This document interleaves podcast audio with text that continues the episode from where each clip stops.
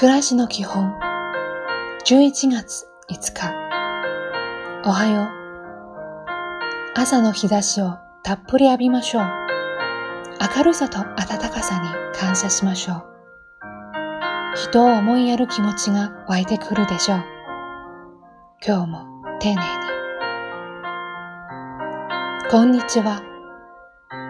お昼ご飯はゆっくりと美味しさを味わいましょう。口ではなく、今日の体が欲している料理を選びましょう。いい一日を。おやすみなさい。今日もお疲れ様でした。寝る前に自分の基本は何かを考えてみましょう。ずっと大切にしていきたい心がけが何かを確かめてみましょう。